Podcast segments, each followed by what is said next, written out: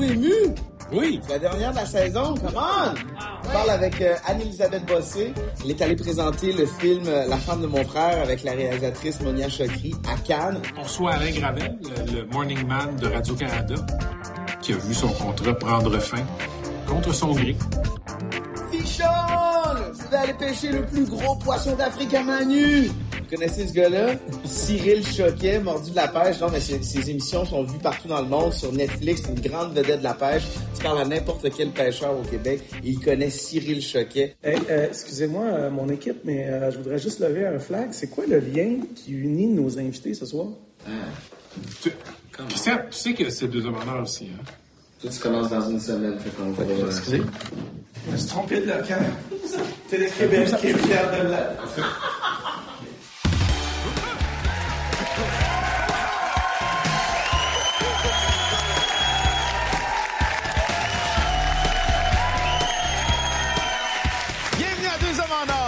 soir, à l'émission, On va l'aider à soigner sa déprime post-Festival de Cannes. La vedette du film, la femme de mon frère, Anne-Elisabeth Bossé. il a pêché partout dans le monde et son émission pêche est regardée partout dans le monde. Cyril Choquet. Cet automne, il va pouvoir recommencer à se lever à des heures qui ont du bon sens. Le journaliste Alain Gravel. Et en chérie, viens voir ça, l'histoire du rock en Château-Rama. Si,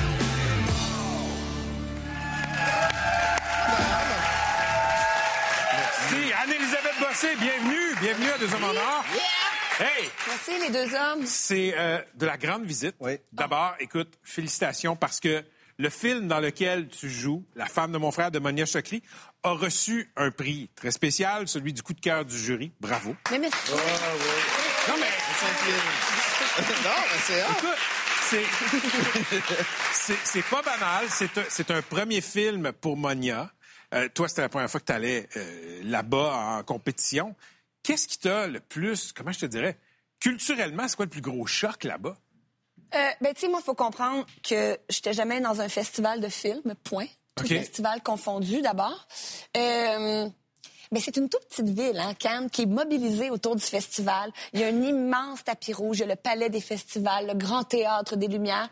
C'est comme si toute une ville décidait de se consacrer au septième art pendant deux semaines. Tu sais, l'artère principale est bloquée six heures par jour. Il y a des bouchons monstres parce que le cinéma. Oui. Je sais pas comment dire. Là, nous, on a comme la cinémathèque des fois, ou tu comme un, un petit quartier de, de la ville qui est, qui est monopolisé pour ça. Mais là, c'est comme si toute la ville bat au même rythme. Euh, Tous les hôtels sont pleins. Il y a des maquilleurs qui courent partout. C'est comme... euh, j'ai eu l'impression que c'était le plus gros festival au monde. Parce qu'esthétiquement, j'ai l'impression, puis j'ai vu des photos circuler, on a l'impression que vous êtes comme dans, dans le Paris Match, mais en permanence. vous êtes toujours sur, sur un tapis rouge, mais il se passe quoi? Ben, les trois premiers jours, c'est la folie. Euh, ben, D'abord, moi, je suis, je suis arrivée à Nice avec deux grosses valises immenses. Il y avait une grève des taxis. Ça a déjà été comme... Une grève en France, ça se peut pas. Pardon. C'était bien loufoque. Euh, ben, la première journée, je suis arrivée. La deuxième journée, 6h45, le maquillage, la coiffure, le fameux photocall qu'on a vu où j'ai la robe rose, où le mur de photographe nous crie par ici, par là. Et nous, on est passé juste après Bill Murray, ouais. euh, Chloé Sevigny, Selena Gomez. Donc, j'ai, on- en fait, on les a, on les a laissés passer. Donc, déjà, premier choc. Après Mais ça, c'est impressionnant, là. ben, quand même, là. C'est des grosses pointures qui sont là. Ouais. là. T'étais-tu groupie un peu, intimidé? Ben, disons qu'on se domine un peu parce que ça n'aurait aucun sens d'aller demander un selfie. Donc, les gens seraient comme un peu tenus. fait que j'ai- je, me- je me suis contrôlée. Puis en même temps, euh, dans ces moments-là, c'est comme plus grand que nature. On est, on est comme pas toutes là. Sais, j'avais pas énormément de répartie. J'étais pas la Anne-Elisabeth qu'on connaît, là, ben énergique. OK. J'étais un petit peu quand même... euh, Intimidée. euh, bien sûr, un peu intimidée. OK. Imposteur, quoi, que, je veux dire, vous méritiez d'être là, bien entendu, mais je veux dire, d'être avec des, des Quentin Tarantino, de savoir que Leonardo DiCaprio, tu dis-tu, mon Dieu, je mérite-tu vraiment ma place ici? Ben, c'est sûr qu'au début, moi, j'ai. J'ai, j'ai en- en- à la base, j'ai de la misère avec les éloges. Ouais. Je trouve ça dur à accueillir. On dirait que célébrer le bonheur, j'ai peur qu'il s'en aille. Fait que je suis toujours comme, ah, c'est pas grand-chose. Puis même quand Monia a gagné le prix, euh, les nouvelles étaient là, puis je me suis revue, puis j'étais, voyons, j'ai dit, non, mais c'est elle, hein, moi, j'ai pas. Monia, j'étais là, je peux quand même dire, euh, je suis dans le film, là. Euh, tu sais, j'essaye de Dans tranquillement de me C'est un peu la vedette du film, dans d'ailleurs. toutes les scènes. Là, tu. Fait donné, je me dis, mais c'est c'est parce que je veux pas avoir l'air arrogante, mais je suis en- comme en train de réaliser que c'est vrai que je suis un petit peu pour quelque chose, je me félicite, mais c'est pas dans ma nature Ouais. quand même. J'ai entendu des trucs à propos de Cannes. Une anecdote concernant Xavier Dolan. Il paraît qu'à un certain moment donné, Xavier Dolan a même pas réussi à rentrer dans une fête qui était donnée en son honneur pour célébrer un de ses films. Est-ce que ça, c'est vrai? Ça devait être la première année parce que maintenant Xavier est reculé. Je peux comp- plus faire trois pas sans qu'on se garoche sur lui. Ça Je pourrait pas comprends. arriver maintenant. Mais ça illustre que malgré la grandeur du Festival de Cannes, il peut se produire des choses absurdes. Est-ce qu'il t'est arrivé des trucs étranges? Ben, faut dire que il y, a- y a énormément de dîners, puis Monia est quand même connue là-bas, puis Nancy Grant c'est la productrice de Xavier, donc on avait accès à des, ils m'entraînaient avec elle dans plusieurs dîners. Mais la vie est ainsi faite que plus t'es riche dans la vie, moins tu payes tes affaires. fait que les grosses vedettes, les autres, ils, se font prêter des robes à 10 000 dollars, Ouais. 15 000 euros et j'en passe. Moi, je suis invitée là, mais j'ai pas assez de budget là. et je peux pas me dire non plus, ah, Ah, Visa, ça va, là, tu sais, c'est ah, trop 1000 cher. euros pour une petite robe. C'est trop cher. Donc, j'essayais d'user de stratégie. Puis, euh, à un moment donné, je me suis acheté une robe un peu à rabais, tu sais, un peu, je me disais, ça, ça look quand même. Et je- mais je me disais, elle est tellement trop longue, ça paraît. Puis j'ai fait un bar in extremis en duct tape. je me suis dit, je refuserai tout limbo. Parce qu'on va tellement, on va tellement voir que c'est, tu sais, j'ai comme essayé de me, me patenter des Oui. tenues à un moment donné. là. Wow! C'est tout à ton honneur. Le, le, le, le duct tape n'a pas décollé. Hey, ça marche, c'est incroyable. C'est un truc à la maison, là, du duct tape, ça, ça Hey, fait je fais mes bas de pantalon à chaque semaine avec ça. Tac, tac, tac. C'est notre secret. Écoute, euh, Anne-Elisabeth, le film La femme de mon frère, ça raconte l'histoire de ton personnage qui a une relation fusionnelle avec son frère. Et ensuite, son frère tombe en amour avec une autre femme. On en regarde un extrait. C'est qui l'islamiste avec Héloïse? C'est Jasmin, le grec. Est-ce que tu personnifies Saturne dans un opéra ludique? Hein? Parce que ton chapeau est plus grand que la table. Pourquoi j'étais pas au courant qu'on serait quatre? Est-ce que c'est une double date? J'ai beaucoup de compliments sur mon chapeau. Réponds-moi, est-ce que c'est une double date? Non. T'as l'air convaincue. Hey, allô, Sophia. T'as un beau chapeau. Hey, salut Jasmin, ça va? Merci, c'est un chapeau fait par des Amish. T'es très belle. Bonjour, moi c'est Jasmin. Salut. Wow! Hein, tout un look? Ah, ben oui, toi aussi, t'as des lunettes de couleur. Ouais, ouais, et c'est un deux pour un. J'en ai une pour le travail, puis je me suis permis quelque chose de plus, euh, moi, pour la deuxième partie. Père. J'ai beaucoup aimé le film. Contente. J'ai adoré le film. Pourquoi cette histoire-là a séduit le jury? Mais je sais pas. Mais en même temps, je le sais un peu. Mais je pense que pour plusieurs raisons. Il y a un rapport à la femme qu'on voit pas si souvent au cinéma. Je trouve que j'ai aucun rapport de séduction avec la caméra. Il y a quelque chose de rafraîchissant là-dedans où mon personnage est vraiment pas à son meilleur. Puis euh, je suis pas magnifiée par la lentille du tout. Je pense que ça fait du bien de voir du vrai, de un. De deux, grande maîtrise euh, cinématographique de la part de José Dehaye et de Monia Chokri. Je pense que chaque plan peut être un hommage à un certain cinéaste. Je pense qu'ils ont, ils ont vu énormément de travail et de réflexion derrière ça. Et rare les franches comédies à Cannes aussi. Tu sais, il y a comme c'est une comédie, c'est un rapport vraiment intègre avec la femme, puis en plus, ça témoigne d'une- maîtrise de cet art-là. Je pense que c'est un, ce trio-là répond à la question. Euh, les critiques en France ont la réputation d'être assez intenses. Et euh, là, tu as le Figaro, par exemple, qui a détesté le film, qui a dit que c'était lourd comme une poutine. OK? Euh, et, Oh, et franchement, les c'est comédiens. pas respectueux. Paris Match a dit que Monia Chokri, la réalisatrice, frappe fort et juste avec cette comédie névrosée, aussi furieusement drôle que désespérée. Comme, artiste, co- comme personne qui a été dans le film, comment on fait pour garder son gaz égal devant tant d'intensité? Oh, ben, tu sais, les critiques, si on prend les bonnes, il faut prendre les pas bonnes. Fait qu'en même temps, on a toute tendance à, à sticker sur les petits points noirs. En tout cas, moi, dans mon cas, je, je, peux, je peux ressasser les mauvaises critiques. Mais je reviens à ce que j'ai dit plus tôt par rapport à- au rapport à la femme.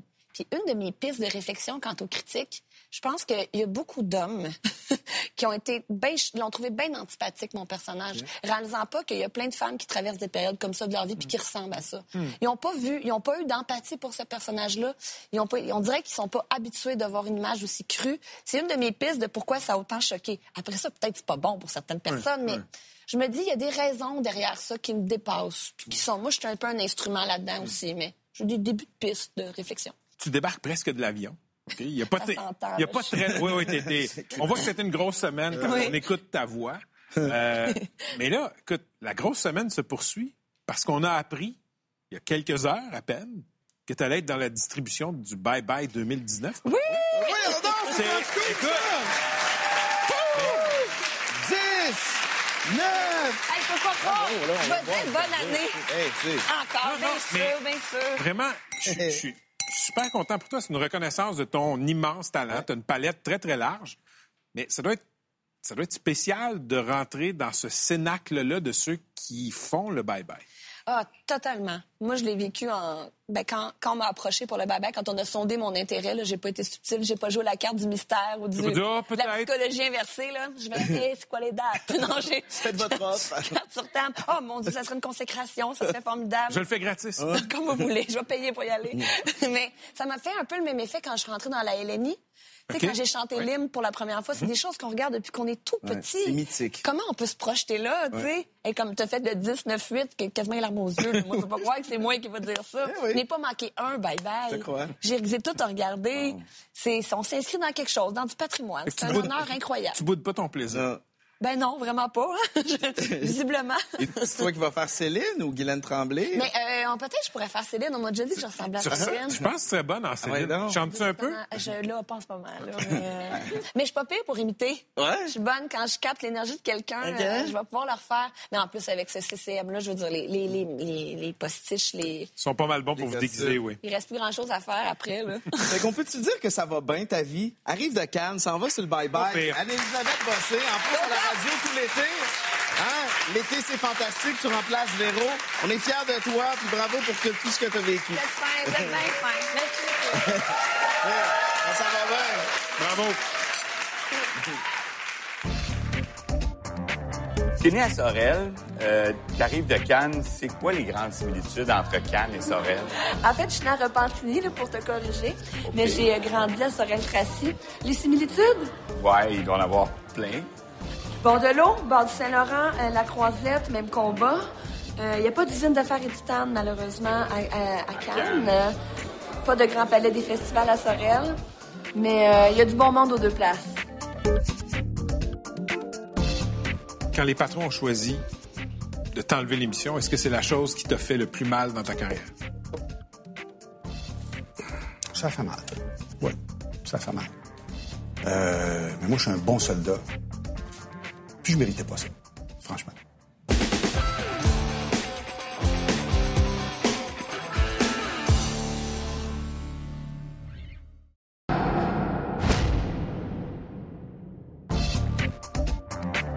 Tout le monde connaît Alain Gravel, le journaliste d'enquête dont les reportages ont contribué à créer la commission Charbonneau. Il a passé quatre ans à animer à la radio de Radio-Canada. Ça s'est terminé un peu carré il y a quelques semaines. Il a appris qu'il n'était pas renouvelé. Je le sens un peu fragile. On va l'en parler.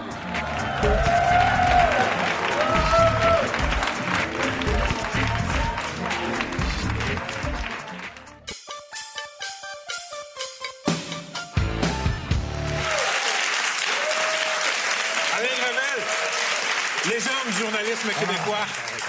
Bienvenue à Deux Hommes en Or, Alain.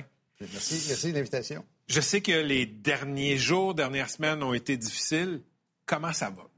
Moi, ça va très bien. Euh, je garde encore un peu de colère, mais c'est pas un bon sentiment à garder. Alors, euh, puis en fait, c'est que tant et aussi longtemps que je serai pas dans l'action de mes nouveaux mandats, Oui. euh, je suis un peu encore dans, dans- en fait, sur le choc de, de- de ce qui s'est passé. Mais sinon, en ondes, on a beaucoup. Sais, il y a des gens qui s'étonnent un peu. T'es resté en ondes, puis ça paraît pas trop. euh, quand tu ouvres le micro, c'est le fun. Tu vois? Puis j'aime mes collaborateurs. Euh, j'aime aussi la matière. Moi, je suis un journaliste. J'aime être un des premiers à regarder les journaux le matin, à te lire le matin, euh, à en parler en ondes. Euh, j'aime faire des bonnes entrevues, des fois serrées, des fois plus à caractère humain, puis des fois un peu spécial, avec Jean Leloup. Oui, c'est vrai. C'était spécial. ouais. C'était spécial. Mais donc, je suis pas malheureux, je suis bien encore en ondes, mais le, disons, le périphérique, le contexte, est... j'ai hâte d'être, de, de- de retourner dans mes terres. là. Mais je me disais, quand j'ai vu cette nouvelle-là, je me suis dit, les codes d'écoute sont bonnes pour la radio publique, dans le marché de Montréal, rien à, rien à redire. Il y a quelque chose de cruel dans ce métier-là, dans la façon dont ça se fait. le mot, le mot est faible. Euh, en fait, euh, dans ma situation, euh, puis dans la situation de mon équipe, parce qu'on travaille beaucoup en équipe, euh, le problème, c'est qu'on ne l'a pas vu venir, mais vraiment pas. Zéro. Personne. Ah, zéro, zéro, zéro. Zéro, aucun signal. Rien. Au contraire, les échos qu'on avait, ça allait bien. puis, je pense que le milieu de la radio est plus difficile que le milieu de la télé. Je pense que c'est plus Où dur. tu as grandi à la télé. Oui, moi, j'ai grandi à la télé, euh, en info, euh, avec des gens d'information, avec aussi la pression de résultats, moins que dans le privé, mais quand même, tu sais, euh, ou de la pression de ce que tu fais. Quand tu travailles en enquête, il y a beaucoup de pression, il y a toutes sortes de pression. Mais c'est autre chose. Mais euh, quand même, tu sais, la pression euh, été, la pression est forte tout le temps. Euh, c'est l'émission du matin. L'émission du matin aussi, c'est important. L'émission de, la- tu vas, tu vas le vivre, euh, Patrick.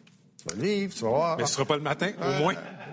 fin d'après-midi, c'est important. Parce que le matin, ça dirige la journée, mais la fin d'après-midi, ça dirige la soirée qui mène au matin. Puis, euh, tu vois, tu vois, Tout est dans tout. tu vois, code d'écoute tous les jours, hum, tel pourcentage, tu vois. Mais c'est très agréable quand tu ouvres le micro. La consolation, c'est ça. C'est quand tu ouvres le micro, c'est très plaisant.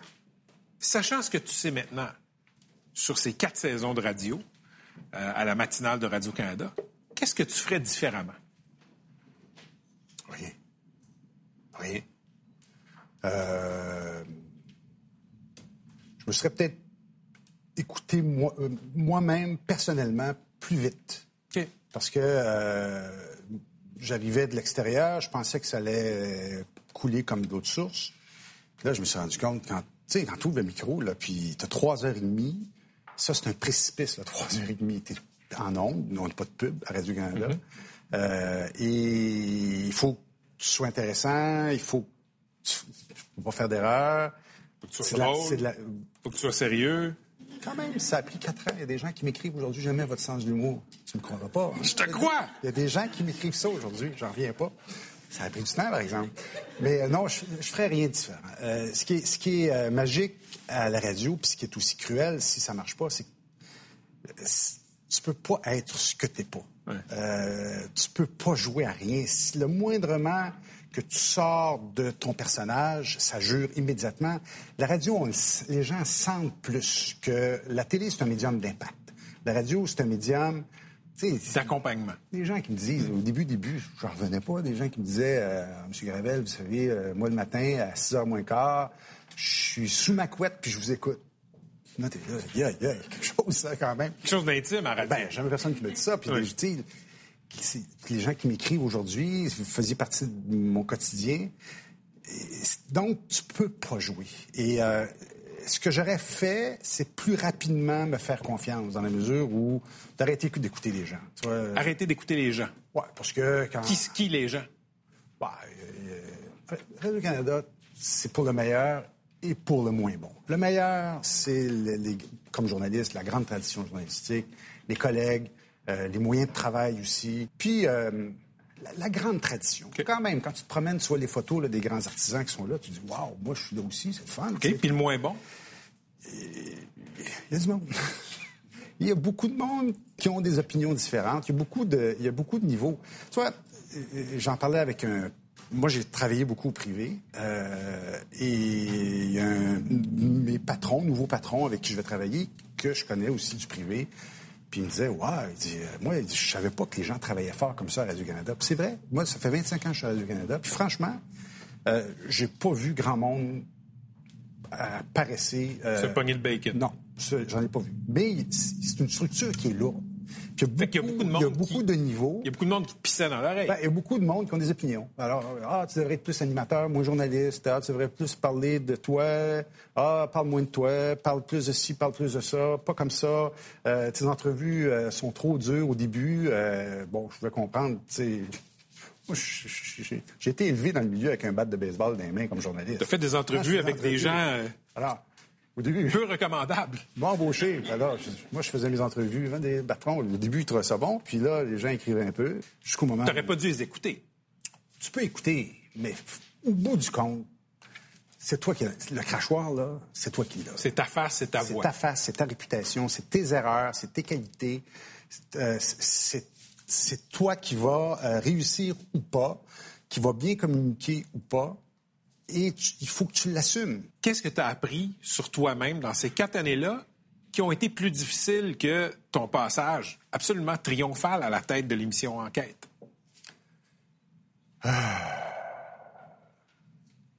Je dirais pas euh, la modestie, parce que j'ai pas mal toujours été modeste. Là. Euh, en quête, je me rendais pas vraiment compte non plus de l'importance qu'on avait jusqu'au moment où j'en suis sorti. Je, je savais qu'on avait de l'impact, mais, mais tu sais, pas à ce point-là. Euh,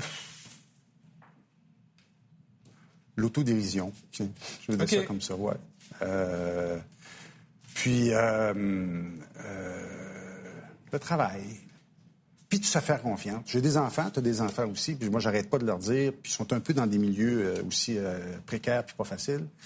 Puis euh, je leur dis tout le temps, faites-vous confiance, faites-vous confiance, faites-vous confiance. Vous allez faire des erreurs, vous allez vous péter la gueule, mais c'est comme ça, c'est par vos travers que vous allez apprendre puis que vous allez rebondir. Euh, mais aussi, je, je veux pas que les gens euh, aient une image euh, négative de mes commentaires. J'ai- J'ouvre le micro. T'aimes ça? Trois heures et demie. Ah, c'est grisant. Tu vas le voir. Ça n'a rien à voir avec ce que tu as fait. C'est dangereux, mais c'est grisant. Être en- comme ça, là, en contact avec les gens, avec les collègues. Quand, quand les patrons ont choisi de t'enlever l'émission, est-ce que c'est la chose qui t'a fait le plus mal dans ta carrière? Ça fait mal. Oui, ça fait mal. Euh, oui. Puis, c'est leur décision. Je n'ai pas de contrôle là-dessus. Puis, ils ont leur raison. Je n'ai pas à juger de leur raison. Euh, mais moi, je suis un bon soldat. Puis, je méritais pas ça, franchement. Tu retournes dans tes pantoufles À mes terres, journalistiques. Attachez votre tuque. Ouais? T'as envie de manger les bandes? Non. Attachez vos trucs, ça veut dire t'as envie de manger le- les bandes. Non, faire le métier. Faire le métier. euh, j'ai, j'ai- mon passage à enquête a été remarqué. Je suis comme toi, moi, j'aime, j'aime les bonnes histoires. Euh, enquête ou euh, s'il, y a, de- s'il y a de la matière à enquête, oui, mais des, des histoires à caractère humain, j'aime ça aussi. Toutes les bonnes, j'aime les bonnes histoires. J'ai toujours aimé ça. Euh, quand j'étais euh, dans des salles de nouvelles, j'arrivais toujours euh, au pupitre. Ah, j'ai une maudite bonne histoire à vous raconter. J'aime les bonnes histoires, puis j'ai hâte d'en Ça faire. vient chercher ici, Ouais. là. Je, je garde un lien avec la radio qui fait beaucoup mon affaire parce qu'on est vraiment dans l'information. Je, vais faire euh, une émission d'actualité euh, le samedi à- après les nouvelles, Euh, mais je fais aussi du documentaire à la télé. Fait que j'ai un peu le meilleur des deux mondes, c'est que je reste collé très proche de l'actualité par la radio. Euh, et je vais aussi travailler sur des séries documentaires euh, télé, des grands reportages. J'ai des petites idées, mais euh, j'ai hâte de, de, de nouveaux mandats. Euh, après aussi, c'est quatre années. Ça a été difficile la fin, mais je, veux vraiment revenir là-dessus. J'ai eu beaucoup de plaisir à ouvrir le micro, à communiquer avec, avec nos auditeurs, nos auditrices, puis à travailler avec mes collègues. Je suis certain que les gens vont te suivre dans tes nouvelles aventures. Bonne chance Merci. dans ce retour dans tes terres. Merci. Alex.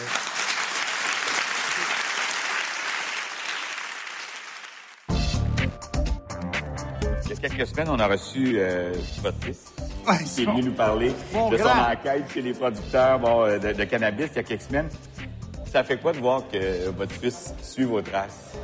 Ah, je suis très fier. Surtout qu'il se destinait pas à ça. Ça a été un peu une surprise. Mais je suis très, très fier. Je le vois, je le vois travailler. Il est, il est mieux armé que je l'étais pour ce qu'il fait. Euh, c'est un redoutable journaliste d'enquête. Tu sais, nous autres, quand on était petits, nos parents euh, faisaient un peu ce qu'ils pouvaient.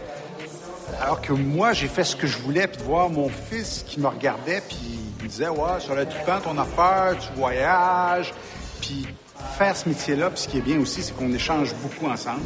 Il est meilleur que son père. Il va être meilleur que son père. C'est pas, pas des blagues. Il est mieux armé que son père.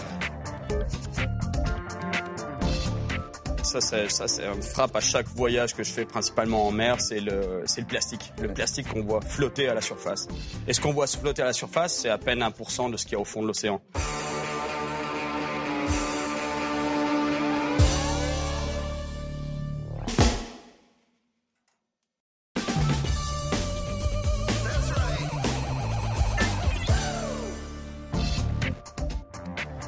Tu demandes à n'importe quel pêcheur au Québec s'il connaît Cyril Choquet, c'est sûr qu'il le connaît. C'est une vedette sur nos lacs, sur nos rivières. Tout le monde qui aime la pêche aime Cyril Choquet. Et c'est ici au Québec qu'il a commencé à se faire connaître en premier avec l'émission Mordu de la pêche. Et depuis ce temps-là, ça a explosé. Ses émissions sont distribuées partout dans le monde. Cyril, est-ce que ça existe un pêcheur qui n'est pas menteur?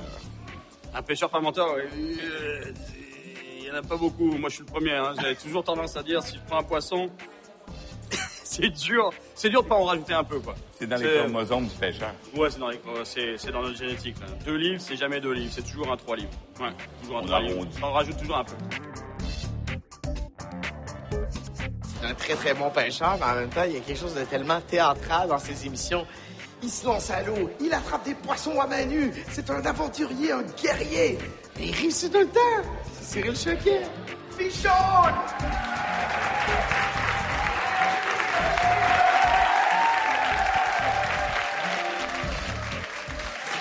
Salut Cyril Choquet, grand pêcheur. Salut, merci beaucoup de l'invitation. Écoute, normalement, Cyril, une émission pêche, c'est plate. Non, non, mais c'est vrai. Ah, c'est dur, c'est dur pour moi de, de, de confirmer ça, mais ouais, c'est, c'est un, c'est pas plate, mais c'est parce que en tant que pêcheur, t'as envie de voir des poissons, t'as envie de les regarder, mais, mais c'est sûr qu'il n'y a pas de storyline, il n'y a pas de, il y a pas de quête, il n'y a pas de, Ouais, les gars qui parlent de moteur de bateau dimanche matin à RDS, c'est tranquille. Ouais. Mais quand on écoute tes émissions, tu voyages partout dans le monde et la pêche, ça devient une véritable aventure. C'est tout sauf relax. Alors, moi, je veux savoir, qu'est-ce qui t'excite de la pêche?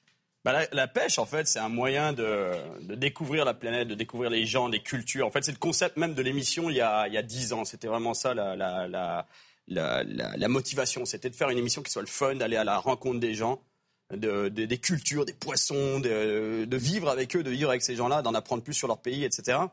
Et euh, si tu veux, le, poisson, qu'est-ce qui m'intéresse dans le, poisson, qu'est-ce qui m'intéresse dans la, dans la quête de, de ce poisson, c'est c'est que les milieux, les milieux aquatiques, c'est, un peu mystérieux en fait. Tu les, tu les vois pas les poissons, on les connaît pas, on les, on les voit pas.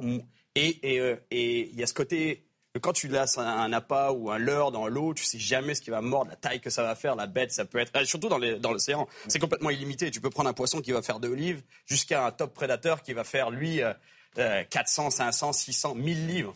Donc euh, c'est ce côté mystérieux qui est vraiment que je trouve euh, vraiment fascinant, c'est que ça s'arrête jamais en fait. Le, Tu pratiques de la, de la remise à l'eau, du catch Ouais. and release, et j'aime la pêche aussi, j'aime l'aspect sportif. Et des fois aussi, je me dis, est-ce que c'est correct ce que je fais? Je veux dire, est-ce que c'est éthique, je veux dire, de, de- de prendre un, un poisson, de lui transpercer le palais ou la tête avec un hameçon et de le retourner chez lui? Non mais attends, c'est complètement con. Ouais, ben- on va se le dire. ben pourquoi- pourquoi? Non, tu le fais? Non mais le concept même de capturer un poisson pour quelque part le remettre à l'eau euh, Ouais. deux minutes plus tard, euh, j'espère pas deux minutes plus tard parce que c'est pas bon pour le poisson, mais on va dire dix secondes plus tard. Ouais. Non, c'est ça a aucun sens. En fait, ça ferait plus de sens de se dire on capture un poisson pour le manger, mais aujourd'hui, si tout le monde pensait comme ça, il resterait plus grand chose dans les dans les plans d'eau, dans les rivières. Donc, si tu les aimes les poissons, t'as pas trop de choix que de les capturer puis de les remettre à l'eau parce que Mais on peut les regarder à, à l'aquarium, donc il y a quelque ouais, mais chose tu de... les vois pas tous. On va regarder un extrait euh, de ton émission Mordu de la pêche. Ça se passe au Sénégal et tu pêches le marlin. Gourmet, pas à l'eau celui-là. OK. J'arrive à lui prendre le rostre, mais il se fout violemment la tête. Ah, il s'est décroché. Et en plus, il est trop puissant. Je suis obligé de lâcher. Aïe,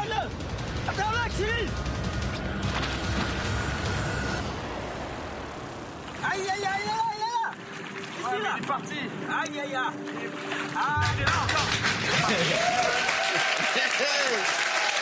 Le marlin À la main. À la main. Alors, clairement, tes expéditions, parfois, sont dangereuses. Est-ce que tu es conscient des dangers?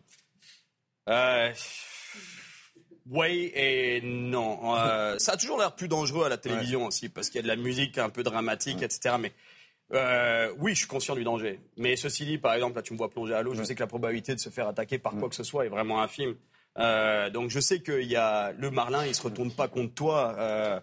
Euh, dans cette émission aussi, je plonge à un moment donné sur, un, sur une bouée qu'on appelle un DCP, qui est un, un système pour attirer des, des, poissons en mer. Je plonge, puis il y a des requins sur ces trucs. Mais je sais que la, la, probabilité de se faire attaquer par un requin, comme toi, tu plonges. Ouais. T'aimes ça, la plongée. Ouais. Et t'as déjà plongé avec des requins? Ben oui, souvent. Puis les requins, non, mais ils ont une mauvaise réputation. C'est-à-dire que le requin a beaucoup plus peur de moi que j'ai peur de lui. Exact. Il, et, et puis on massacre. Nous, l'humain, on est bien pire pour le requin que lui n'est pour, pour nous. C'est, on massacre 100 millions de requins par, euh, par année, principalement pour les ailerons. Mais c'est euh, et la probabilité de se faire attaquer par un, un requin est infime. Ouais. Tu as plus de probabilité de se faire frapper par un éclair. Il y a de la mise en scène dans l'émission. Est-ce que tout est arrivé pour vrai ou vous en avez mis un peu, tu sais, comme là le, le marlin.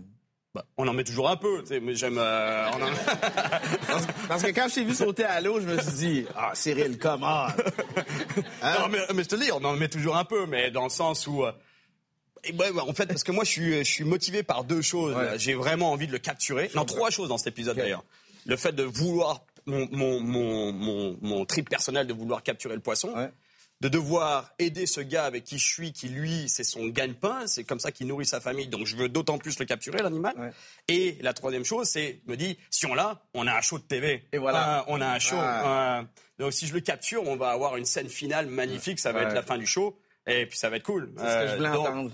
T'as été au Maroc, au Costa Rica, en Irlande, un peu partout au Canada, la Tanzanie, le Kenya, l'Égypte, la Guadeloupe. Est-ce qu'il y a un endroit que t'as pas encore fait et que tu souhaites visiter? Ouais, ouais, ouais, il y aura toujours des endroits. Il y a, il y a quand même euh... une petite pourvoirie là dans la Nadière. Ouais, ouais, ouais, ouais. un petit, ouais, dans la Nadière, ouais, Mauricie, dans ce coin-là, jamais fait. Ouais, ça me, ça, non, mais non, mais ça, il y a de la très belle pêche partout. C'est pour ça d'ailleurs que je suis installé ici parce que oh, c'est une des raisons pour laquelle je vis ici, c'est parce que la qualité de la pêche est incroyable. Ceci dit, euh, ouais, il y a des régions encore où que j'ai peu exploré. L'Asie, j'ai pas beaucoup fait. Euh, j'ai envie d'aller au Kamtchatka, j'ai envie d'aller en, en, Russie, en Sibérie. Il okay. euh, y a un poisson aussi en Mongolie qui se, paye, euh, qui se pêche comme le, en Sibérie, c'est le taimen. Toi, tu dois le connaître. non. Euh, tu pêches le saumon. Ouais, ben, je suis un pêcheur de saumon, mais j'en ai jamais pogné. comme comme ben les gens. ça arrive, ça arrive. Ouais, moi, ça m'a pris des années. Hein, en ouais. grandissant en France, ça m'a pris des années. Je pêchais le brochet dans les lacs ouais. des Alpes et tout. Et puis, je me suis acharné pendant je sais pas combien de fois avant d'en prendre un. Ouais, il faut de la patience. D'ailleurs, parlons-en du saumon. Euh, c'est une belle richesse. Là. Je pense aux rivières gaspésiennes où il y a beaucoup de saumon. Et ça fait l'envie de bien des pêcheurs partout dans le monde qui viennent ici les découvrir. Et le, saumon, je veux dire, quitte sa rivière pour aller se nourrir des fois jusqu'au Groenland et revenir exactement au même endroit. Est-ce qu'on est conscient de nos richesses dans nos rivières québécoises? Ben, je pense que les pêcheurs connaissent ces poissons-là. Il a une telle capacité à, nager, à aller faire un, une migration innée dans sa rivière en Gaspésie, ouais. dans une rivière en particulier, dans une gravière en particulier, dans une frayère en particulier. Il redescend toute la rivière, il va migrer jusqu'à dans l'Atlantique Nord, jusqu'au Groenland, il va, il va aller se nourrir là-bas, il va revenir, il va être capable de, par, de, par des, on, on l'ignore, même la science n'est même pas capable de savoir comment il retrouve la, sa rivière, la gravière dans laquelle il est, il est, né. Il va remonter des rapides, il va se fracasser contre des rochers, il va tomber dans l'eau, il va réussir à reprendre à 4, 5, 10 fois. Il y en a plein qui vont mourir sur le chemin de, de la reproduction et il va faire ça trois fois dans sa vie, trois ou quatre fois dans sa vie. C'est un, un, truc de fou. Euh, c'est un poisson qui devrait être. Euh, qui devrait être beaucoup plus connu qu'il l'est. Est-ce qu'il y a moyen de faire une pêche responsable? Bien sûr, ouais. ouais. ouais c'est quoi de la pêche responsable? Bah, c'est euh, à dire, mais euh, ça serait de les, les, gros poissons en général, j'ai souvent des gens qui m'envoient des photos de, de leur prise et c'est toujours des gros poissons. Mm. Le problème des gros poissons, c'est que c'est souvent les géniteurs. Euh, c'est souvent des femelles. Les gros individus, c'est souvent des femelles. C'est elles qui portent les œufs, c'est elles qui reproduisent l'espèce. Et si tu prélèves ces poissons-là, parce que tu veux c'est un trip d'ego aussi ouais. tu veux dire oh, j'ai pris le plus gros j'ai poigné le gros poisson ouais. et faire des photos avec ben tu viens de ce que je veux dire c'est qu'il vaut mieux manger il vaut mieux prélever des petits poissons donc laissez les gros poissons tranquilles faites la photo à limite et remettez-le dans l'eau mais ramenez-le pas chez vous puis mangez-le pas en plus manger un gros poisson, tu te fais pas du bien pour la santé parce que c'est celui, celui, qui a le plus bioaccumulé de toxines, de métaux lourds, de mercure dans sa chair. parce qu'il est en haut de la chaîne alimentaire, il a bouffé des poissons, et tous les poissons qu'il a mangés dans sa vie, il a accumulé la toxine. Comme nous, là. Ouais. Si les extraterrestres débarquaient euh, de l'espace et nous mangeaient, je peux dire qu'on est dégueulasse à manger. Là. On est saturé de métaux lourds, de cochonneries, de plastique, de, de, de mercure. hein. Ça doit être dégueulasse. On parle beaucoup des bouleversements climatiques, entre autres euh, réchauffement de la température des océans, le blanchiment du corail. Ça, ce sont des phénomènes qui s'observent quand même de façon drastique, mais assez lente. La pollution des océans, ça peut être plus euh, ben, visible et, et traumatisant de la surface. Qu'est-ce que tu as vu et comment tu peux me parler de la pollution de nos mers? Bah, c'est euh, ça, c'est- ça, ça me frappe à chaque voyage que je fais, principalement en mer, c'est le, c'est le plastique. Le plastique qu'on voit flotter à la surface. Et ce qu'on voit flotter à la surface, c'est à peine 1% de ce qu'il y a au fond de l'océan. Euh, on parle du continent de, de plastique dans, le- dans le Pacifique, qui serait de la taille du Québec. Donc, C'est euh, sur, sur 6 mètres de, de hauteur. Par- sur la taille du Québec, du territoire du Québec, c'est que du plastique. Euh, mais je le vois, moi, de mes propres yeux, nombre de fois. On a plein d'images d'ailleurs de ça, parce qu'on l'a filmé, parce qu'un jour, je me dis, je vais faire des clips, on va le montrer. Euh, mais le Sénégal, tu me parlais du Sénégal. On a fait un épisode là-bas. On écoute le. Parce que pour, pour prendre un, un marlin, tu es obligé de faire de la traîne. Donc ça veut dire que tu laisses traîner ton leurre à l'arrière du bateau. Je faisais qu'enlever des plastiques. On ne pouvait pas pêcher. Le leurre, il, pêchait deux, minutes. Il fallait enlever un sac plastique du, euh, du leurre qui s'était accroché sur le truc. Il y en a plein, les océans. J'ai suivi des lignes de marée. Tu sais, quand les courants se, rejoignent dans l'océan, j'en ai vu, euh, je me souviens, en Belize, à un moment donné, en, en pleine mer, à 40 km des côtes. Sur 10 km, on a suivi une ligne de, de plastique. Il y en avait 4 mètres de largeur sur à peu près 5 mètres de profondeur. Des, des poupées, des chaises, des, euh, na- des sacs plastiques, tout ce que tu veux. Mm. Non, c'est triste le plastique. Cyril, content que tu te sois installé au Québec. Bienvenue chez toi. Merci d'être venu nous partager. Je te souhaite un super été de pêche. Merci beaucoup. Je vais aller pêcher le saumon avec toi. On va y aller. On va y aller. Bonne aventure. avec plaisir. Merci beaucoup. Et la pêche à la dynamite, t'as déjà essayé parce qu'il paraît que ça fonctionne. La pêche à la dynamite, euh, ouais, ça, ça fonctionne. Je viens de faire un tournage au Sénégal, en Tanzanie, où ils ont aboli, le gouvernement a réussi à, à interdire la pêche à la dynamite. Et la dernière fois que j'étais allé en Tanzanie, dans la même région, on voyait aucun ton. Le niveau des, euh, des poissons en 10 ans que j'ai vu, où ils ont aboli la, la pêche à la dynamite, les populations de thon sont revenues euh, de manière exponentielle.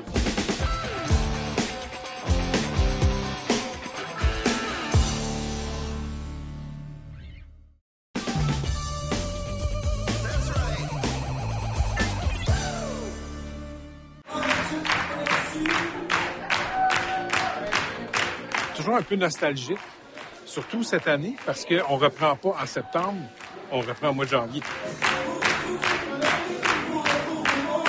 Ça va être le premier automne en 15 ans où je ne fais pas de la télé à Télé-Québec. On n'oublie jamais le plaisir qu'on a à le faire, mais on dirait que quand t'approches de la fin, t'es comme, ben, à quoi mes semaines vont ressembler? Ça va être quoi, là? Vendredi, je vais chez nous. Je vais verser une petite larme.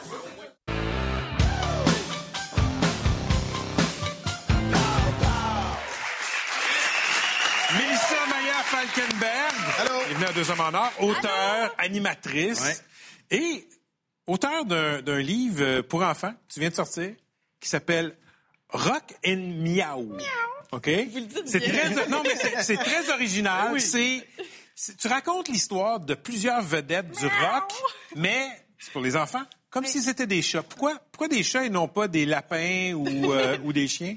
Euh, ben, premièrement, parce que ma fille capote sur les chats. là. Je me souviens, elle avait deux ans, on se promenait dans les ruelles de Montréal. Puis là, s'il y avait une affiche de chat perdu, il fallait retrouver le chat, elle capotait.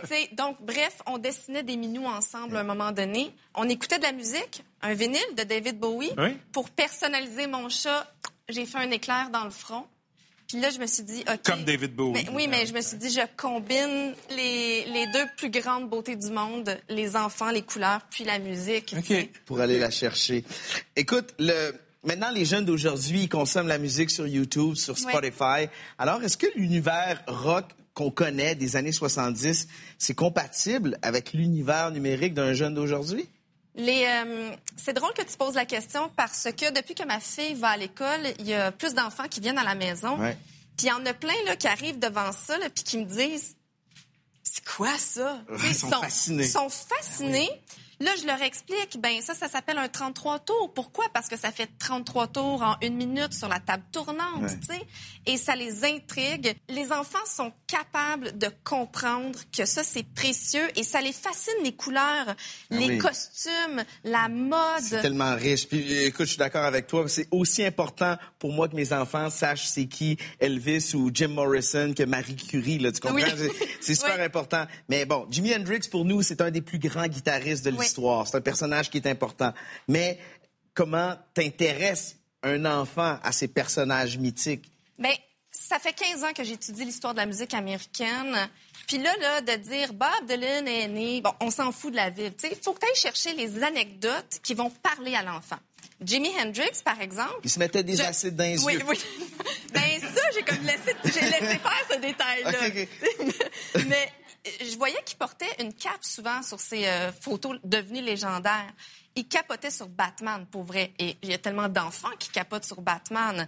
Et là, ben, tu découvres qu'il capotait sur la science-fiction. Donc, toutes ces histoires-là nourrissaient son imaginaire, nourrissaient ben, le rock psychédélique Ouais. qu'il faisait. Là, c'est comme, ah, OK, je pourrais expliquer à un enfant c'est quoi le psychédélique? Ben, comme ça, en disant que c'est un mélange de choses qui existent puis qui n'existent pas, tu sais. Puis là, ben l'enfant, il est tout content parce qu'on parle de Batman, puis de Winnie l'ourson, tu sais. Euh, je pense qu'il y a un marché pour ça. Puis s'il vous plaît, achetez le livre pour que je puisse être en pyjama tout le temps chez nous, puis dess- dessiner tous les artistes Écoute, que j'admire. Mais je t'ai envoyé une photo, puis, puis ça marche. Moi, chez nous, le livre est extrêmement populaire. J'ai partagé des beaux moments avec ma fille de 6 ans à lire ce livre-là, puis tu peux en témoigner. Ça marche. Moi, là, quand je reçois une photo d'un parent qui me dit on a fini la soirée, regarde, j'ai Ouais. immortalisé ça pour toi. On a fini la soirée devant YouTube. Oui. On regardait des, des Jimi Hendrix qui brûlait sa guitare puis on riait. Exactement. C'est comme le plus beau cadeau. Mais ça marche, je te jure, ça marche parce que moi, j'ai envie de leur faire une éducation rock'n'roll, puis je trouve que ton, ton livre, c'est un pont vers ça. De leur amener ça de façon trop brute, ça peut leur faire peur, mais avec le livre puis les petits minous, ça marche. Mais là, Mélissa Maya, c'est plus fort que toi. Chaque fois que tu vois des gens, tu regardes leur visage, tu vois le, le minou en eux. Quand tu nous regardes, Pat et moi, y a-tu un minou que tu as envie de créer? Ben, pour Patrick, là, pour moi, ça pouvait pas être plus évident. C'est le nez me faisait penser au, au museau Qu'est-ce de, qu'il y a, mon nez? de Nala dans Le Roi Lion. Bref, je, je t'ai transformé. Je, Pourquoi le monde rit? je, je- je t'ai transformé en, en pianiste jazz. Ah oui! Je suis pas sûr que je veux voir ça. Journaliste réputé le jour, pianiste jazz euh, le soir de, de Legacy Trio. Fait que c'est c'est mon moment Aristocha, c'est ça? c'est ici. Montre-nous l'œuvre. Non, non, ça va être calme. Puis, euh, Ben, merci Puis- beaucoup, Mélissa non, non, mais je te Wow, wow, wow, c'est- le début du week-end, hein, tout le monde? Alors, toi, t'es aussi un chat dégriffé. Oh, mon Dieu. Tout le monde t'aime. T'es le roi du rythme. OK. DJ PY. Oh, mon Dieu. ah ouais, hein? J'ai l'air de ça? Ben, Oui, oui, oui, oui, ça. Wow! Hein? Ce sont de très belles œuvres. Je suis touché, Mélissa Maya Falkenberg. Ça a été un plaisir de te recevoir. Avant de te laisser partir, je vois que tu as amené ton beau clavier Minou. Une petite performance? c'est la fin de la saison. Ce serait plaisant.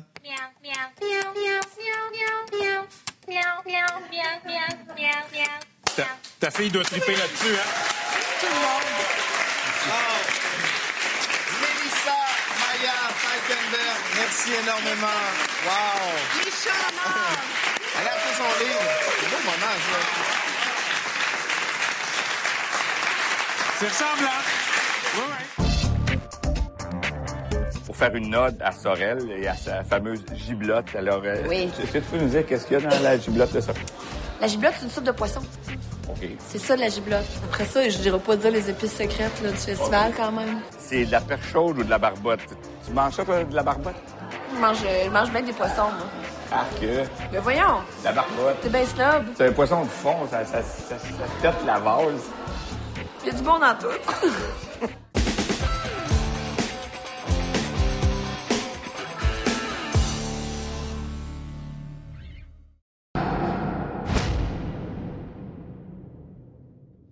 C'est tout pour cette semaine et surtout, c'est tout pour cette sixième saison de Deux Hommes. Du fond du cœur, du fond du cœur, on vous remercie d'avoir été là et on espère que vous avez eu autant de plaisir à regarder l'émission que nous, on a eu de fun à la faire.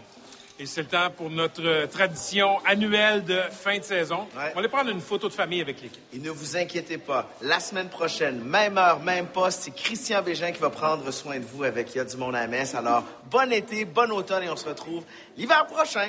Écoutez, à Deux Hommes en Or, on n'a aucun orgueil. On se laisse sur des images de nos meilleurs, pires moments de la saison 2018-2019. Merci. Bye.